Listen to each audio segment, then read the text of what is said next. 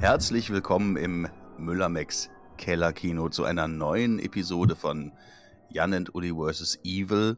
Heute ist es äh, Jan and Uli and Holger vs. Evil. Ist es nicht so? Wir haben den Holger hier. Wunderschönen guten Abend. Grüße dich. Hallöchen. Hallöchen. Und der Uli ist auch da.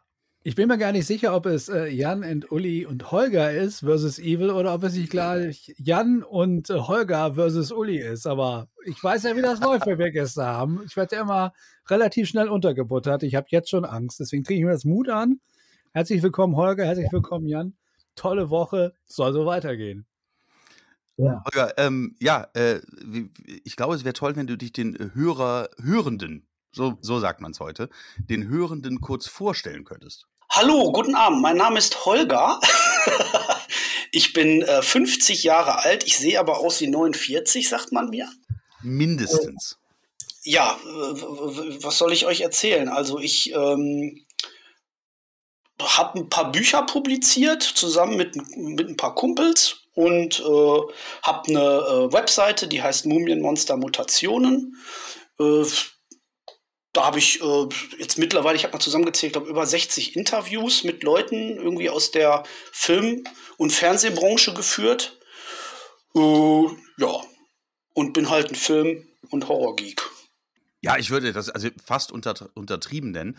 Ich habe mir ja äh, witzigerweise, und das war nicht abgesprochen, äh, vor, vor wenigen Wochen sogar ein, ein Buch, was auch unter deinen Fittichen entstanden ist, sogar gekauft. Das äh, fantastische äh, Werk über, über Dawn of the Dead. Also, meine Damen und Herren, heute bei uns, bei, bei Janne Dolly vs. Evil, Holger, Publizist und wie würde man sagen im Französischen, Auteur extraordinaire. Oh, jetzt geht das wieder mit diesem Französisch los, Alter. Jetzt schon Kopfschmerz. Nein, ähm, das ist wirklich, wirklich ein ganz, ganz fantastisches Buch und ich hatte großen Spaß daran. Ihr schreibt gemeinsam, glaube ich, du und Kollegen, ne, immer mal wieder, seien es Magazine, seien es Bücher über verschiedenste Horrorfilme. Es ist so korrekt. Es ist aber in der Regel ist es so, dass wir irgendwie Material haben und dann sagen, komm, lass uns da mal ein Buch draus machen. So läuft das eigentlich in der Regel. Ne? Also es ist eigentlich nie so äh, das Ziel irgendwie so, jetzt machen wir noch ein Buch oder so, sondern wir haben einfach irgendwie Klamotten zusammen und dann gucken wir, dass wir da irgendwie einen roten Faden reinkriegen und dann gucken wir, wo wir das am besten publizieren. Und das über, über verschiedenste Franchises. Ne? Also wir haben jetzt, wir haben ähm, die äh, Off the Dead-Geschichten. Äh, es gibt Bücher über Freitag der 13., wenn ich mich nicht irre. Ich meine, eins erspäht zu haben über, über das Alien-Franchise. Also, die, also diese, dieses Zombie-Blutrausch im Kaufhaus, das äh, ist im, in, der, in der Reihe ähm, ähm, der Sonderbände vom Moviecon Verlag erschienen. Ja, cool. Und ich muss sagen, äh, habe großen Spaß an dem Werk. Es liegt neben dem Bett und wird sogar auch geöffnet. Das freut mich. Wenn ich das mit allem anderen fertig bin. Das, was neben Jans Bett liegt und geöffnet wird, ist normalerweise etwas, was man nie wieder anfassen will. Aber in dem Fall, glaube ich, kann ich auch dafür sprechen, dass man es auch nochmal anfassen kann. Also ich habe mal gehört, dass, dass Jan für alles immer nur drei Minuten braucht, habe ich mal gehört irgendwo. Ja, das Buch hatte ich sofort durch. ich habe äh, hab auch ein virtuelles Geschenk für euch mitgebracht, so ein Gastgeschenk. Äh, ich, ich, bin ja, ich bin ja Fanboy von euch. Ne? Ich bin ja einer dieser vier, vier Hörer, die der Uli mal erwähnt hat. ähm, ihr hattet letztens gesprochen über Cannibal Girls. Das war ja der Film mit der Glocke. Jedes Mal, wenn irgendwie äh, äh, was Schlimmes auf der Leinwand zu sehen war, äh, ertönte eine, eine Glocke. Und äh, da der Uli jetzt auch schon ein paar Mal virtuell auf den Sack gekriegt hat, weil er irgendwie äh, falsche Behauptungen aufgestellt hat in dem Podcast hier, äh, habe ich gedacht, äh, bringe ich auch einfach mal eine Glocke mit, die Shitstorm-Glocke. Äh, da können wir immer, immer drauf ballern, wenn, äh, wenn wir Gefahr laufen, in einen Shitstorm zu geraten. Zack! ist es. Jan so, und ja, und ich, ich, möchte, ich möchte jetzt schon sagen, ich glaube, das wird, das wird ein Kernfeature dieses Podcasts. also die Idee muss ich, glaube ich, sofort klauen. Das ist großartig. Ich habe jetzt schon Hörsturz. Also wenn, wenn, wenn Uli äh, wieder behauptet, irgendwie der Glücksbärchi-Film wäre von Nicholas Winding Refn produziert worden oder so, dann oder wenn irgendeiner sagt, ich, ich, ich, hör, ich gucke gerne äh, Filme äh, von Polanski, oder sowas, ja, dann können wir direkt auf die Glocke hauen. Ich, ich finde das fantastisch und ich glaube, wir sollten jetzt schon festlegen, was passiert, wenn die Glocke irgendwann zehnmal geläutet hat. Wenn das passiert, dann muss Uli in der darauf folgenden Folge komplett aus dem FF rezitieren Schillers Lied von der Glocke. Das fände ich großartig. Festgemauert in der Erden steht die Form aus Lehm gebrannt. Heute muss die Glocke werden. Frisch Gesellen sei zur Hand. Ich freue mich da jetzt schon drauf. Aber jetzt Moment, bei der Glocke, ne? Ihr habt das jetzt hier mit diesen ganzen, mit diesen ganzen wirren Wörtern, die eigentlich gar nicht mehr urgermanisch sind. Ne? Also die Glocke, das urgermanische Wort für Glocke ist Pimpel und die wird mit der Pimpel gepimpert. Ne? Also dann möchte ich es wenigstens in urgermanisch die Pimpel äh, machen und dann mit der Pimpel gepimpelt. Ja, so. gepimpert. Ja, gepimpert. So, kannst du jetzt schon mal Leuten was ist falsch. jetzt schon vertan, äh, Holger, bitte Also wir können es ja auch Französisch machen, aber Französisch kann Uli ja nicht. Das ist ja das Problem. Holger, fahr die Glocke ab. Das wird wie bei der Hitparade. Wird das jetzt irgendwie so running über die nächsten 30 Jahre. Holger, fahr die Glocke ab. So. Der Ulrich, der anders, meine Damen und Herren. Seid ihr euch eigentlich im Klaren, wie tagesaktuell wir gerade sind? Also diese Woche, ne, also wir haben gerade über das äh, Zombies äh, äh, Blutrausch im Kaufhaus gesprochen. Ken Foray hat diese Woche Geburtstag. Ich spreche bestimmt falsch aus. Holger, drück die Glocke. Ken Foray. Ähm, ich weiß nicht, wie alt er geworden ist, aber er hat diese Woche Geburtstag und deswegen ist das hier wieder eine brandaktuelle Folge, ne? So. Calvary. Und, oder wie Uli sagen würde, der, der, weiße Typ, der irgendwann zum Zombie wird und aus dem Aufzug kommt, ne? Nebenbei, ich muss es ganz kurz sagen, ich muss es ganz kurz sagen, es ist kein Horrorfilm. Ich weiß, ich, ich war in The Batman, Why, why the fuck ever, ne?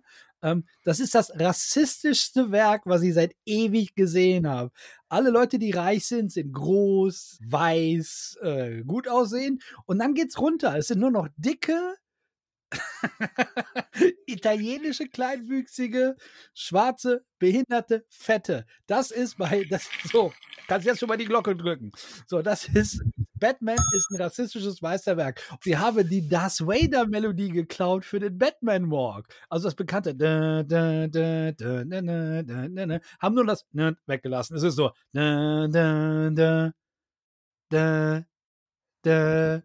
Und das ist so unepisch, es ist ein Horror. Also wer jetzt The Batman sagt, es ist ein Meisterwerk. Du hast gerade gesagt, es ist ein rassistisches Meisterwerk. Aber es ist ja kein Meisterwerk, wenn es ein rassistisches Meisterwerk ist. Es sei denn, es sei denn, man heißt Weigel oder so, ne? Gute Szenen drin, also schön optisch, ne? Gut, also reden wir heute nicht über The Batman. Das habe ich jetzt richtig verstanden. Nie. Ich würde erstmal ganz gerne über Holgers Werk sprechen und dann reden so. wir über, über Guilty Pleasures. Also Dinge, die man eigentlich, also die man super findet, ne? Aber das erst nach der vierten Cola Zero gesteht, dass man die gut findet. Das Guilty Ich bin bei der ersten. Ich bin bei der ersten. Ich bin aber. Ja. Aber Holger, lass uns doch mal anfangen mit dem Buch Die Albtraumfabrik. Das ist ja ein äh, Sammelsurium von Geschichten und Interviews mit querbeet allem, was mit Filmschaffenden zu tun hat. Ja, äh, wie ich eingangs schon sagte, wir hatten viel Material zusammen und ich habe dann irgendwie gesagt äh, zu meinen äh, Co-Autoren hier, der Till Bamberg und der Mike Blankenburg, der Name ist ja auch ein Begriff, der schreibt ja auch viel äh, Mediabooks und Pipapo, äh, habe gesagt, Freunde, äh, das ist einfach zu schade, wenn das irgendwie im Internet verrottet äh, lass uns da ein Buch draus machen. Und dann haben wir halt geguckt, wie können wir da einen roten Faden reinkriegen. Und der rote Faden war dann irgendwie gewesen, was macht den Leuten Freude, Angst zu erzeugen, also den Künstlern. So, das war so, das zog sich dann wieder wie ein roter Faden einfach so durch das Buch. Ja, und dann haben wir das publiziert. Und dann haben wir großartige Leute kennengelernt. Äh, wer, was, wer, wer ein super Typ ist, das ist der äh, Kevin Connor der ist ja weit über 80 schon. Der hat diese Caprona, das vergessene Land und Tauffahrt des Schreckens und so gemacht. Und der dreht bis heute Filme. Also Motel Hell, Hotel zur Hölle hat er dann irgendwie noch gedreht, so im Horrorsegment. Und der ist bis heute aktiv. Und das ist ein ganz, ganz feiner Typ. Zum Beispiel normal, ne? Dann hatte ich die Ehre, äh, äh, mich eine Stunde lang mal mit Thorsten Streter hier zu treffen. Ähm, und äh, was kaum einer wusste, das wusste ich aber auch nicht, da habe ich mich erst eingelesen, weil ich habe gedacht, gut, was hat der jetzt mit, mit, mit Albtraumerzeugen zu tun oder mit Albtraumfabrik zu tun? Äh, der hat auch Horrorgeschichten publiziert. Der hat Horror-Kurzgeschichten geschrieben. Äh, das wusste ich auch nicht, aber das war so der Aufhänger äh, dafür, dass ich ihn auch dafür kriegen konnte irgendwie. Und das war echt zum Beispiel sehr, sehr cool. Ja. Fabio Frizzi haben wir da mit drin. Äh, ist ja auch ein Begriff. Oder wen ich auch klasse fand, war der Ralf Möllenhoff. Der dreht seine äh, Horrorfilme ausschließlich auf Super 8. Immer noch? Immer noch, ja. Ja, ja. Dann hatten wir den Michael Meiner, der zusammen mit dem Ed Newmeyer das äh, Drehbuch für Robocop geschrieben hat. Der hatte ein paar nette Anekdoten noch rausgehauen. Äh, dann noch den Miles Tevis, der das ähm, Robocop-Kostüm entworfen hat. Das sollte eigentlich erst Rob Bottin machen, aber da haben die Produzenten gesagt, naja, also Rob Bottin ist eher so ein, was man, was man so ein, er ist ein Perfektionist, aber er ist auch ein ziemlicher Chaot wohl. Ähm, und da haben die gesagt, weil die sowieso so wenig Zeit hatten für den Film, haben die gesagt, naja, Rob Bottin nehmen wir jetzt nicht, dann machen wir das lieber äh, mit, mit Miles Tevis zum Beispiel. Ja. Aber du hast gesagt, du hattest schon Material vorher. War das jetzt nur von den Jungs, die sowieso Mediabook schreiben, oder bist du so irgendwie mit deinem, mit deinem Moped früher durchs Ruhrpott gefahren und hast die Leute einfach versucht aufzu, aufzulauern und denen Fragen zu stellen? Also Ganz kurz, Uli, Uli hat das Ruhrpott gesagt. Es ist eine Glocke. Durch das Ruhrpott? Müsste man eigentlich zweimal drücken direkt, aber gut. Mache ich jetzt mal nicht. Ich mache es direkt dreimal. so. Moment, ich habe jetzt das Stempelheft voll. Bekomme ich jetzt einen Kaffee? Nee, du wirst in der nächsten Folge, die nächste Folge beginnt damit, dass du die, die, die Glocke rezitierst. Nein, die Pimpel. Die Pimpel. Nein, ich habe 2019 äh, äh, habe ich da einfach mal so eine Homepage aufgebaut. Äh, äh, wie gesagt, diese Mumienmonster-Mutation, weil mich das abwegige Kino einfach fasziniert und diese abwegigen Gestalten und Monster und sowas finde ich einfach super. Leute, die sich sowas ausdenken und so. Und dann wollte ich einfach mal ein bisschen äh, stöbern, wie sowas einfach entsteht oder wie solche Ideen entstehen und habe dann einfach wahllos angefangen, Leute anzutexten über Facebook. Also 90 äh, Prozent der Leute äh, haben nie geantwortet. Äh, manche haben geantwortet, aber äh, da kam dann nichts bei rum. Aber die, die ich dann im Sack hatte, das hat dann richtig Spaß gemacht und die wollten das auch. Also ähm, ich habe und man erfährt ja auch total viel tolle Sachen. Ne? Also ich hatte zum Beispiel die Mary Lambert. Ihr hattet letztens über Friedhof der Kuscheltiere gesprochen. Die hat zum Beispiel gesagt, dass es, das wusste ich auch nicht, das wissen wahrscheinlich die King-Fans, wissen das. Aber ich wusste das nicht, dass King sich in seine Verträge reinschreiben lässt, äh, wer letzten Endes tatsächlich Regie führen darf bei seinen Filmen. Also er ist so das Zünglein an der Waage.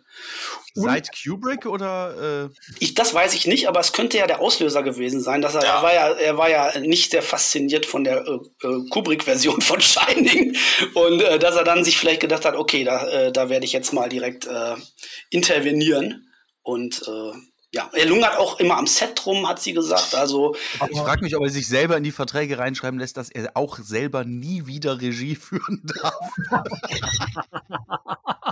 Was war denn an Rea M falsch? Vielleicht ein bisschen viel Kokain im, äh, im, Im Cola-Automaten. Ja. Also, wenn du willst, kann ich den Film zusammenfassen, aber du würdest einfach viel zu auf die Glocke drücken. Vergiss es.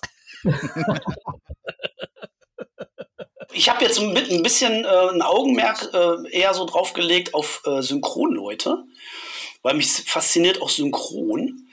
Äh, ich bin ein unglaublicher Stimmenfan und ich finde das toll, dass wir hier äh, auch tatsächlich wählen können mit den neuen Medien, ob ich mir das jetzt im Original reinziehe oder halt auf Deutsch.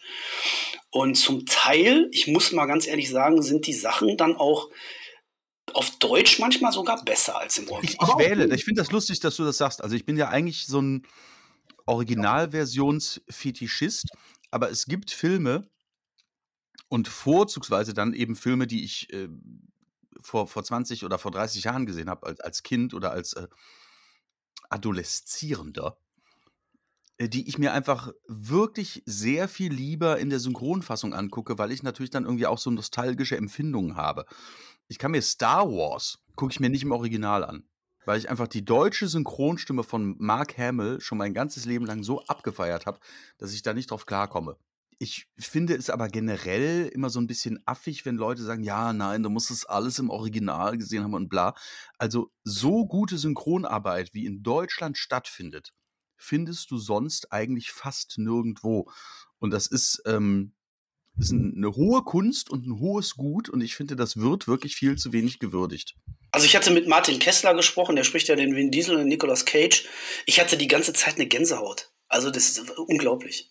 Ja, wirklich, also was fällt mir da spontan ein? So zum Beispiel Creepshow oder äh, die Klapperschlange oder so kann ich nur auf Deutsch gucken. Es gibt auch viele Komödien, die sind auf Deutsch ja. echt lustiger einfach, weil die Drehbuch, die Synchrondrehbuch, äh, die Synchronautoren ähm, da wirklich noch mal eine Schippe draufgelegt äh, haben. Also es gibt diesen, diesen, diesen Beatles-Film Help, Hihi, Hilfe, den gibt's, den, der ist auf Deutsch unfassbar lustig äh, und im Original, hm, geht so. Also, ne? Oder auch die Griswolds auf Deutsch, super lustig. Ne, weil die Oma da, äh, die, äh, die Griswold-Oma, die, die äh, nuschelt sich da ja immer irgendwie so dummes Zeug im Bad noch und so. Das ist ja alles im Original gar nicht. Ne? Nein, und das ist ja auch äh, wirklich heftig, wenn man mal überlegt, wie viele deutsche Synchronstimmen so etabliert sind, dass man dann anfängt, die zu vermissen. Es ist nicht bei jedem Sprecher, der sich zurückzieht oder verstirbt, ist es so luxuriös. Wir haben jetzt äh, Thomas Danneberg, der nicht ja. mehr arbeitet, äh, ne? Mhm. also aus bekannten Gründen.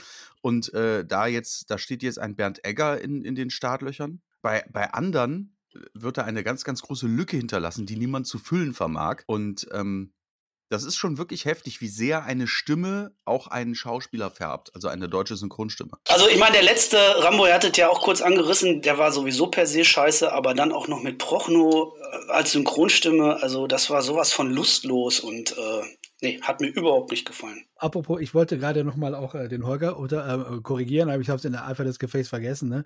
Also Kannst du nicht, du hast keine Glocke. genau, Rainer Brandt zu unterstellen, dass er ein Buch hatte, als er synchronisiert hat, finde ich bis jetzt sehr haarsträubend, die Idee. Und du sagst, ah ja, die Synchronautoren. Nein, Rainer Brandt hat nichts geschrieben. Der hat einfach ja. den Pegel gehalten. Die, die, die standen ja damals noch zusammen alle im Synchronstudio und ich glaube auch, die haben einfach gesagt, gerade unter Strand, äh, was können wir da jetzt drauf quatschen als nächstes irgendwie? Und dann sie irgendein dummes Zeug ausgedacht, aber großartig. Ja, das ist so schade, ne? Dass diese, dass diese äh, Art zu arbeiten ja mittlerweile, das weiß der Otto-Normalzuschauer nicht, nicht mehr existiert. Man steht nicht mehr zusammen im Studio. Ne? Es, es fährt jeder einzeln hin, spricht einzeln ein, macht es manchmal über äh, welche auch immer Leitung von zu Hause aus. Und man steht nicht mehr zusammen und performt. Ich habe als Kind tatsächlich auch selber Synchronjobs gemacht und habe diese Zeit zumindest noch miterlebt und habe dann irgendwann Sprecher, äh, später auch nochmal Sprecherjobs gemacht. Dieses alleine vom Mikro stehen und nur die Lücken so füllen, weil jemand anders seinen Part schon eingesprochen hat, ist deutlich schwieriger. Das finde ich, tut dem Job nicht gut. Und das wird natürlich auch durch Corona nicht besser. Also wahrscheinlich wird es dafür immer bei bleiben. Sehr schade. Gibt es denn generell so äh, Projekte, darfst du, darfst du schon verraten, was noch so in der Pipeline ist? Küchenkomplimente heißt das, so ein Sprüchebuch, das kommt demnächst raus und der Axel Holz, der ist so nett und macht mir dazu ein paar Cartoons.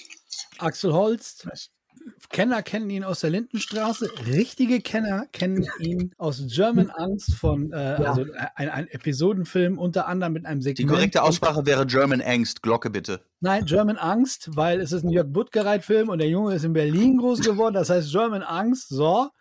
Nee, Butt, Buttgereed, bitte. Buttgereed. Horke Buttgreed, das spielt der gute äh, Axel, spielt da äh, die Hauptrolle. Und auch bei dem äh, Hoche Buckgreed Theaterstück. Theaterstück kann man es nennen, ne? Wie hieß das nochmal, das Zombie-Theaterstück? Holger, du hast das auch gesehen. Welches Zombie-Theaterstück? Ja, und zwar oh. eigentlich, eigentlich war es nur eine Metapher über, ja, ja. über ja, die Flüchtlinge, die übers Mittelmeer kommen.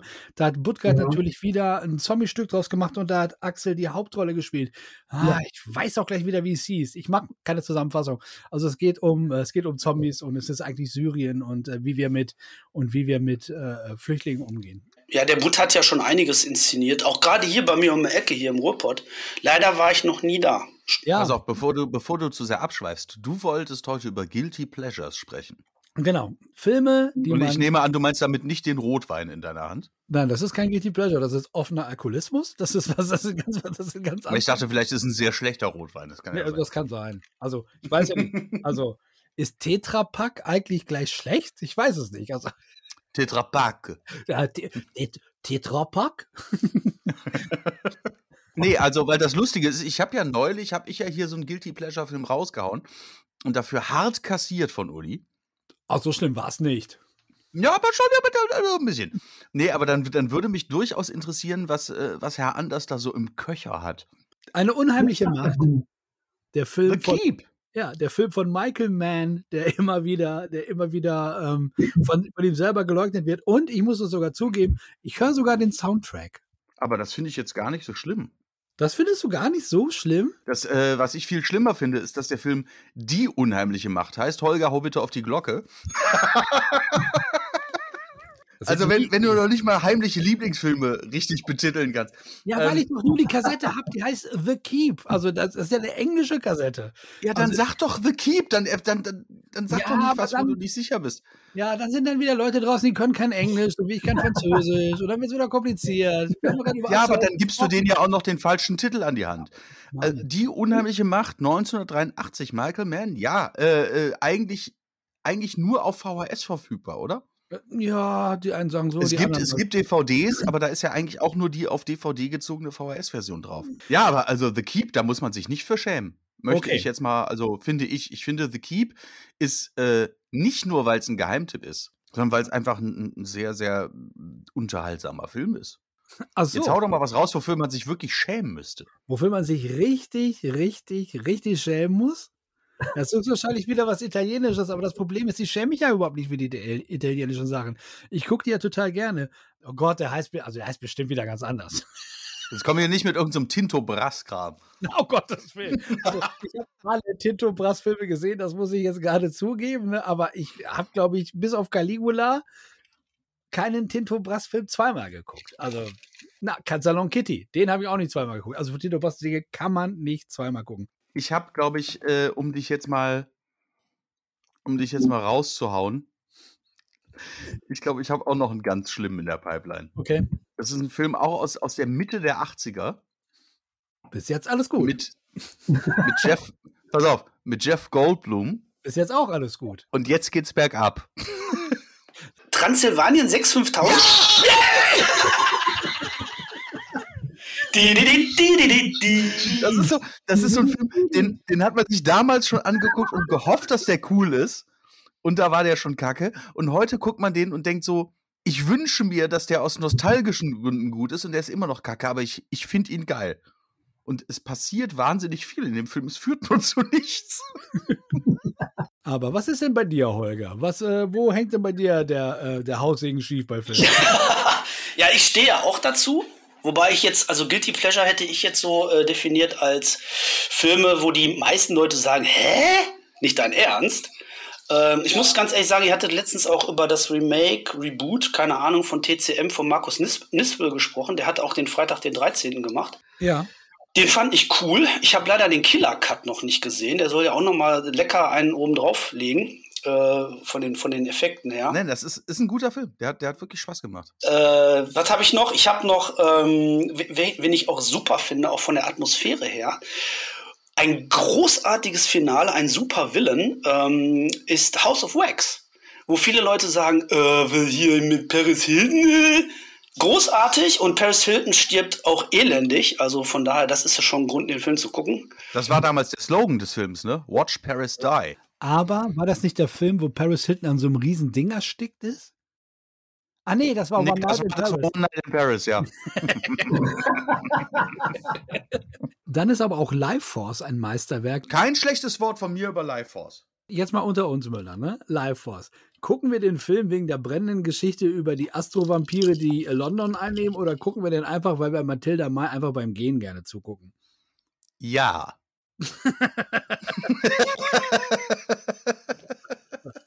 ich weiß noch, ich habe den im Kino gesehen und ich war einfach die ersten 15 Minuten komplett sprachlos. Also es war einfach nur so. naja, aber auch großartig besetzt der Film eigentlich im Nachhinein ne, mit Jean-Luc Picard, der da auch gegen Aliens kämpft. Ne? Also das war schon sehr weit vorne geguckt, was er irgendwann machen wird. Aber halt Matilda May die ganze Zeit. Und da kann Species auch einpacken. Also Entschuldigung, da kann Species einpacken. Das ist nicht Species ist ein, ein billiger Rip-Off, meiner Meinung nach, von, von Lifeforce.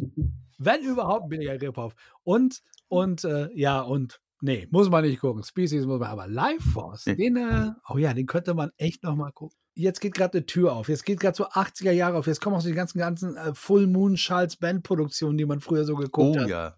Da war ja auch viel. Da war ja auch, und Troma hier, Surf Nazis Must Die und sowas. Ne? Oh, also im Nachhinein würde ich das alles nochmal gucken wollen. Wer, wer hat einen Softspot für Trauma von euch? Eigentlich nicht. Ja. Ich nämlich auch nicht. Also, weil, weil irgendwie alle immer, oh, Trauma hier, Trauma da und Toxi und bla. Ähm, ich kann mich nicht an einen Zustand erinnern und ich habe mich viel betäubt.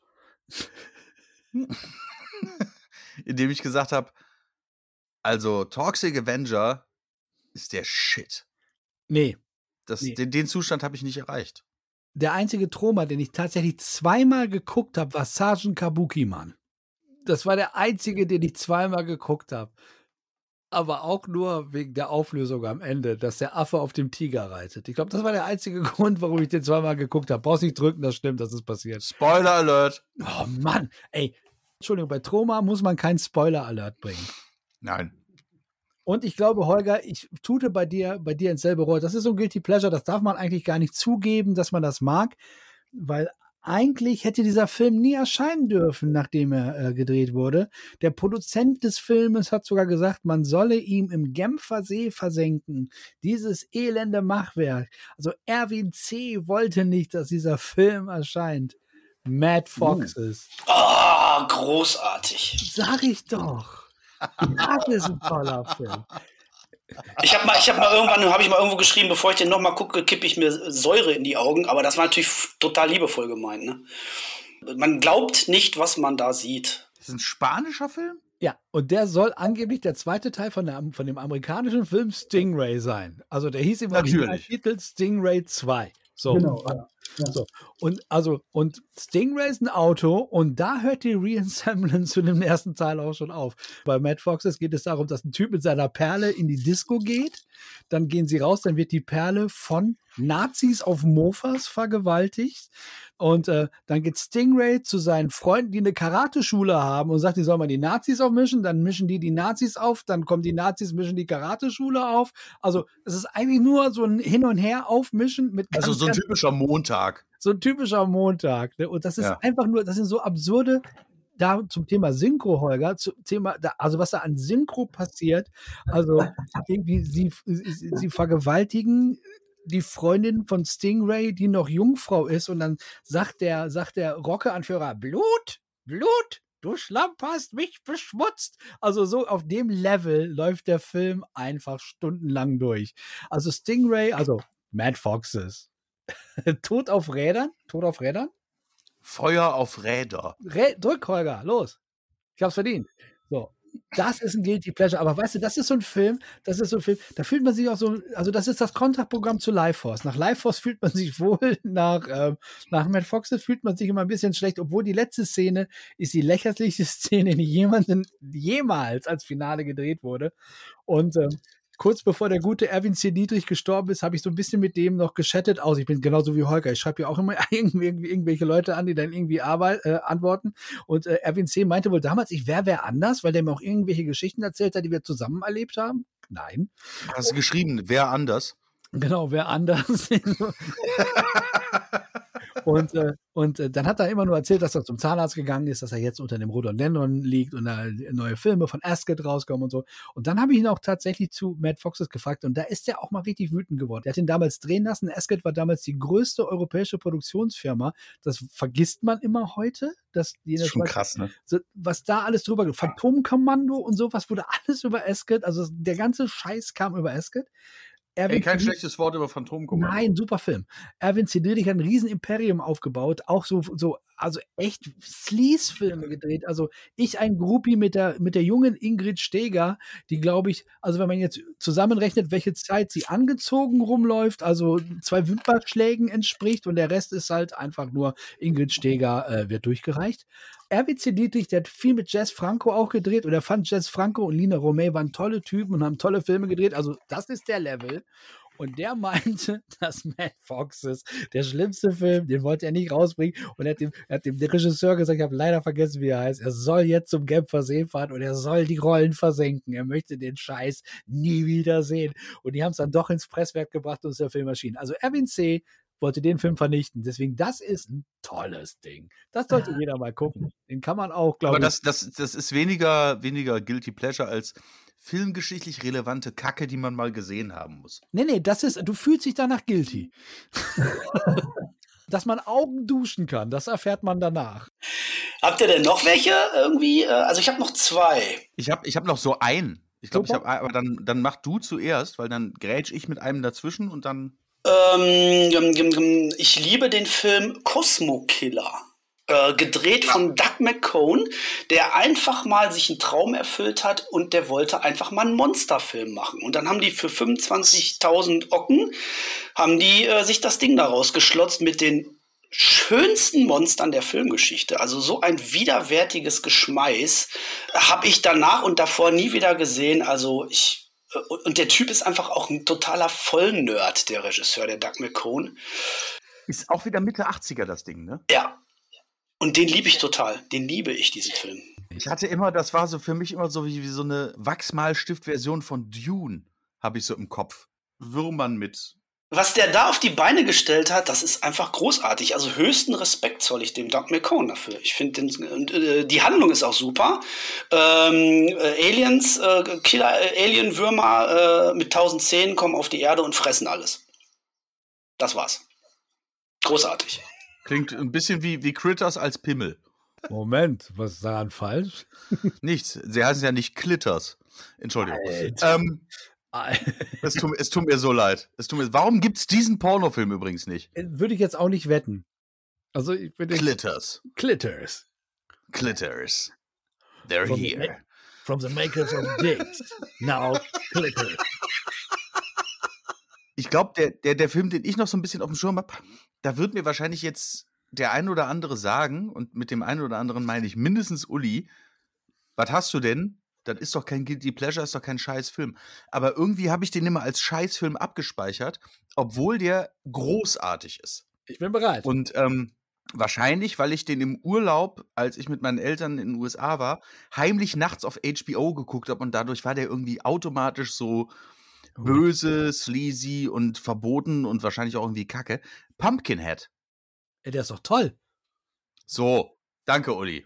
Aber der ist doch toll. Das Monster ist Ich toll. weiß, dass der, der ist, ich glaube, ja, ich frage mich nur, ist der objektiv toll? Der ist objektiv toll. Ich habe den, also Dann ist gut. ich habe den auch so als romantische Erinnerung von ganz, ganz früher nach hinten gestellt gehabt und habe ihn tatsächlich vor, glaube ich, vier Wochen nochmal gesehen. Pumpkinhead ist immer noch ein toller Film. Das Abstriche heißt, Effekte, äh, Storytelling, Art von Kameraarbeit aus der Zeit. Ne? Da muss man so ein paar Abstriche machen, aber das Monster ist immer noch ein Meisterwerk. Lance Henriksen ist Ja, das halt Monster immer ist unfassbar. Lance Henriksen ist großartig. großartig. Der Film hat immer noch eine Stimmung. Aber das Problem ist, der hat so eine ähnliche Grundstimmung wie Near Dark. Near Dark ist zum Beispiel schlecht gealtert. Ein sehr guter Vampirfilm. Das ist lustig, weil Near Dark, ich weiß, Lance Henriksen auch, Near Dark hat mich nie gekriegt. Da ist so eine Grundstimmung in beiden Filmen, ne, die, die funktioniert bei Pumpkinhead, funktioniert sie nur, weil es einfach nur, weil es einfach nur ein riesiges Monster ist, was auf Leute losgeht. Bei Near Dark funktioniert sie nicht, weil es einfach nur eine dysfunktionale Vampirfamilie in einem Bus zeigt. So, da funktioniert es nicht. Aber bei, bei äh, Pumpkinhead funktioniert es noch sehr gut. Also, Einfach, äh, Leute, Stan Winston. Der hat auch Regie geführt, Stan Winston. Krass, das wusste ich nicht. Das hatte ich nicht mehr auf dem Schirm. und bevor Ich weiß noch, also Pump Pumpkinhead ist für mich so mit eine der Initialzündungen, warum ich irgendwie dann bei, bei, bei so Creature Horror irgendwann hängen geblieben bin. Weil ich den tatsächlich, glaube ich, im, im zarten Alter von 14 Jahren, als meine Eltern gesagt haben, du bist jetzt alt genug, dass wir dich jetzt mal allein im Hotel lassen. Dann haben wir nämlich in, glaube ich, Miami allein im Hotel zurückgelassen mit meinem damals äh, gerade gekauften Atari Lynx. Toll, hattest du California Games? Ja, sicher hatte ich California Games. Und dann habe ich äh, eine Zeit lang California Games gezockt und dann habe ich Electrocop gezockt und Blue Lightning. Und dann habe ich irgendwann gedacht, Moment mal, meine Eltern sind weg. Ich bin allein in Miami. Ich sollte unbedingt Fernsehen. Was sehr traurig ist. Aber dann habe ich, äh, nachdem ich die Pornokanäle durchgeguckt habe, bis die Lampe angefangen hat, äh, aufgehört hat zu blinken und das bezahlt werden musste, bin ich irgendwann bei HBO gelandet und da lief Pumpkinhead. Großer Fan bis heute. Nie, nie äh, in äh, einer ordentlichen Abtastung äh, in Deutschland erschienen, uncut. Tatsächlich. Es gibt ihn aber in einer ordentlichen Abtastung. Und wie gesagt, man kann ihn Ja. gucken. Ah, Der Soundtrack ist auch Das Schlimme ist, umso mehr man über diese ganzen äh, schlechten Filme redet, also auch guten Filme, ne? Ein Film, den ich, also, und das ist jetzt wirklich eine Schande, ein Film, den ich sehr, sehr, sehr, sehr, sehr, sehr oft gesehen habe, ist Howling 2. Ich liebe Uh. Howling 2. Christopher Lee. Christopher Lee, der sich dafür bei, bei glaube ich, glaube ich, John Landis entschuldigt Der hat. hat sich bei John Landis entschuldigt, dass er damit Äh, von Philipp, Philipp Murat, auch ein total geiler Typ. Der ist auch in dem Buch übrigens drin. Was, was, was, was war denn da jetzt noch? Ich, redet mal weiter, ich muss mal kurz überlegen, worauf ich hinaus wollte. Achso, hier, das Engelsgesicht hat der gedreht. Finde ich auch eine der, der geilsten Mutationsszenen nach American Werewolf aller Zeiten. Also da hat Philipp Morat wirklich einen Knaller äh, äh, hinge, hingelegt, wirklich. Toller Gruselfilm. Auch sehr atmosphärisch. Wir haben sogar damals, weil wir den so gut fanden, wir hatten damals eine Metalband, die hieß Killing Floor, da haben wir sogar diesen, diesen Song von dieser beschissenen Band in Howling, diesen Synth-Song haben wir zur Metal-Version gemacht. Und bei einem Auftritt hatte ich dann so ein Bild sogar von Sybil Denning, der Hauptdarstellerin, in so einem Lederkostüm vor mir stehen. Also das war schon, also das war, glaube ich, also Howling 2 war Ist jetzt nur für dich oder fürs Publikum? Cool, fürs Publikum.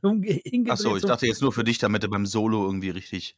Also da, nee, da war kein Solo drin. Und, und, und das Geile war, das war so lautmalerisch Englisch, weil es gab ja damals kein Internet. Ne?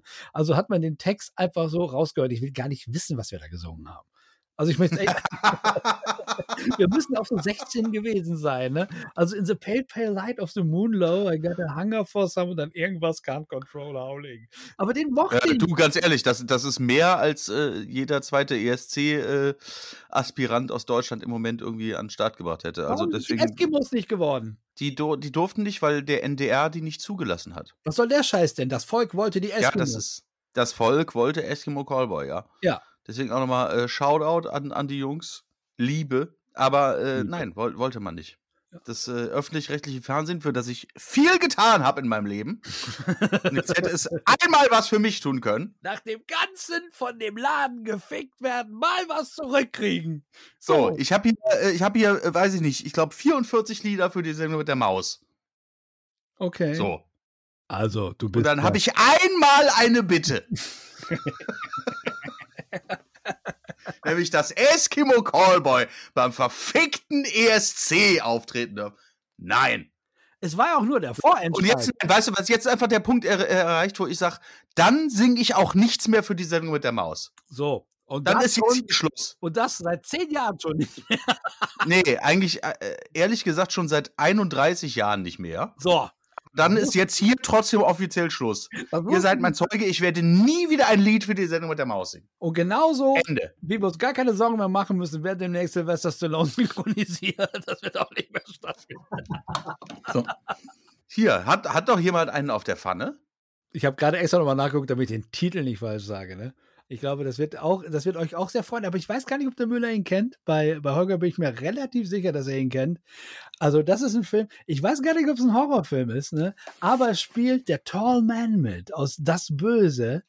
Uh. Uh, und zwar in einer hinter einer Maske, dass man ihn nicht erkennt. Und zwar Uh. auf einer Todesinsel. Auf einer Todesinsel, wo er wie bei, äh, wie bei der Mann mit der Todeskralle Kämpfer ausstattet, der stärksten Kämpfer, die dann sich gegenseitig ausrotten. Und da gehen drei Kämpferinnen hin und eine davon ist dann die zukünftige Miss Russ Meyer. Drei Engel auf der Todesinsel. Ach du heilige Scheiße, den Titel kenne ich, aber ich kann mit dem Film nichts anfangen. Jim Wienowski, ein Meisterwerk. Ich habe danach gedacht, dass Jim Wienowski ein toller Regisseur ist. Habe mir alle anderen Filme vor ihm geguckt. Nein, das ist alles scheiße. Guckt drei Engel auf der Todesinsel. Das ist witzig, glaube ich. Da ist der, der ist sexy, glaube ich. Der ist gewalttätig, glaube ich. Alles ist alles geklaut. In dem Film ist alles geklaut. Alles, alles, alles. Ich, ich möchte an der Stelle ganz kurz einmal kurz einwerfen. Du hast von der Mann mit der Todeskralle gesprochen, ne? Ja. Wer von euch beiden weiß, wer Bruce Lee in Der Mann mit der Todeskralle spricht? Es ist Arne Elsholz. tatsächlich. Es ist tatsächlich Arne Elsholz. Und das irritiert so dermaßen, weil der einfach immer so. Der Typ kickt halt alle zusammen und klingt danach einfach so, als würde er gleich wieder Geister jagen. Wisst ihr, was ich lustig fand? Ich fand das lustig, äh, als es zu der Situation gekommen ist, dass sich äh, bei Expendables äh, Schwarzenegger und Stallone gegenüberstanden. Sanneberg ja beide spricht. ist für mich einer der größten Momente der deutschen Synchrongeschichte, weil, weil er es auch geschafft hat, beiden eine eigene Note zu geben. Aber ich habe auch ein Synchron, Synchron Guilty Pleasure, würde ich mal fast sagen. Ich verehre die Stimme von Nicolas Böll. Die, die liebe ich, die Stimme. Der hat da damals auch den, den äh, John Cusack in der Volltreffer synchronisiert. Und ich würde ihn so, so gerne mal interviewen, aber ich komme nicht an ihn ran. Okay. Das ist ja der Äh, offizielle Aufruf. Nikolaus, Bö- Nikolaus Böll, ich bin mir absolut sicher, dass du, wie alle anderen Deutschen, auch diesen Podcast hörst. Ich sag dir eins, ich gebe dir jetzt eine Woche Zeit, dich bei Holger zu melden. Danach ist dann auch Schluss. So. Dann reicht's. es gibt Grenzen. Aber wir haben gar nicht genug über die drei Engel von der Todesinsel gesprochen. Aber machen wir es kurz. Drei Engel von der Todesinsel. Gucken, gucken, gucken, gucken. Das ist 80s at its best. Drei starke Frauen, die äh, auf der Insel gehen und einem, und einem Bösewicht den Arsch aufreißen wollen, der in Wirklichkeit eine verhexte Schlange ist. Und dahinter ist eigentlich der böse Mann. Und es werden Leute mit Brüsten erstickt. Es ist ein Meisterwerk. Toll. Ja, der, der, der Dennis Quartmann vom Videoclub K, der hat den auch, glaube ich, in 60 Versionen oder so. Der verehrt den auch total. Ich habe ein Bild von ihm gesehen, wo er vor, vor einer Wand sitzt, wo die ganzen drei Engel auf der Todesinsel Kassetten Oh sind. Gott. Ja, ich glaube, ich glaub, wir, sind, wir sind sehr weit gekommen. Wir müssen ein bisschen auf die Uhr gucken. Ich, ich, ich möchte schließen mit den Worten, liebe Hörenden, kauft verdammt nochmal alle, alle Bücher, an denen Holger auch nur jemals rudimentär mitgearbeitet hat. Allen voran, ich möchte es nochmal sagen, Blutrausch im Kaufhaus, ne, das Zombie-Buch, es, es, es ist einfach, es ist so, so gut. Es hat mir auch tatsächlich nochmal neue Erkenntnisse erschlossen, auch was, äh, was das Chaos mit den ganzen Schnittfassungen angeht. Und es steht hier neben meiner Koch Media äh, Super Limited Killer Monster Edition. Aber ich möchte wirklich auch noch mal erwähnen, das ist jetzt nicht nur mein Ding gewesen. Also da waren ja der Mike Blankenburg beteiligt, der Thomas Horzian, die Lexi Konrad, der Till Bamberg. Also auch den danke ich für die Mithilfe. Ohne die wäre das auch nie zustande gekommen. So, dann sag mir doch mal, wie die anderen von den Rolling Stones heißen. Mick Jagger und Es gibt Michael Jackson und es gibt die Jackson 5. genau, so. Ähm, das sind Bücher, die Spaß machen, die sehen schön aus. Wie gesagt, also ich, ich habe ich hab das äh, manchmal auch dann neben dem Bett liegen und gucke da auch rein. Dann wollte ich noch sagen, wir haben vorhin gesagt, Uli sieht aus wie Jackie Chan. Das stimmt nicht. Uli sieht natürlich nur wie ein Asiate aus und das ist Victor Wong.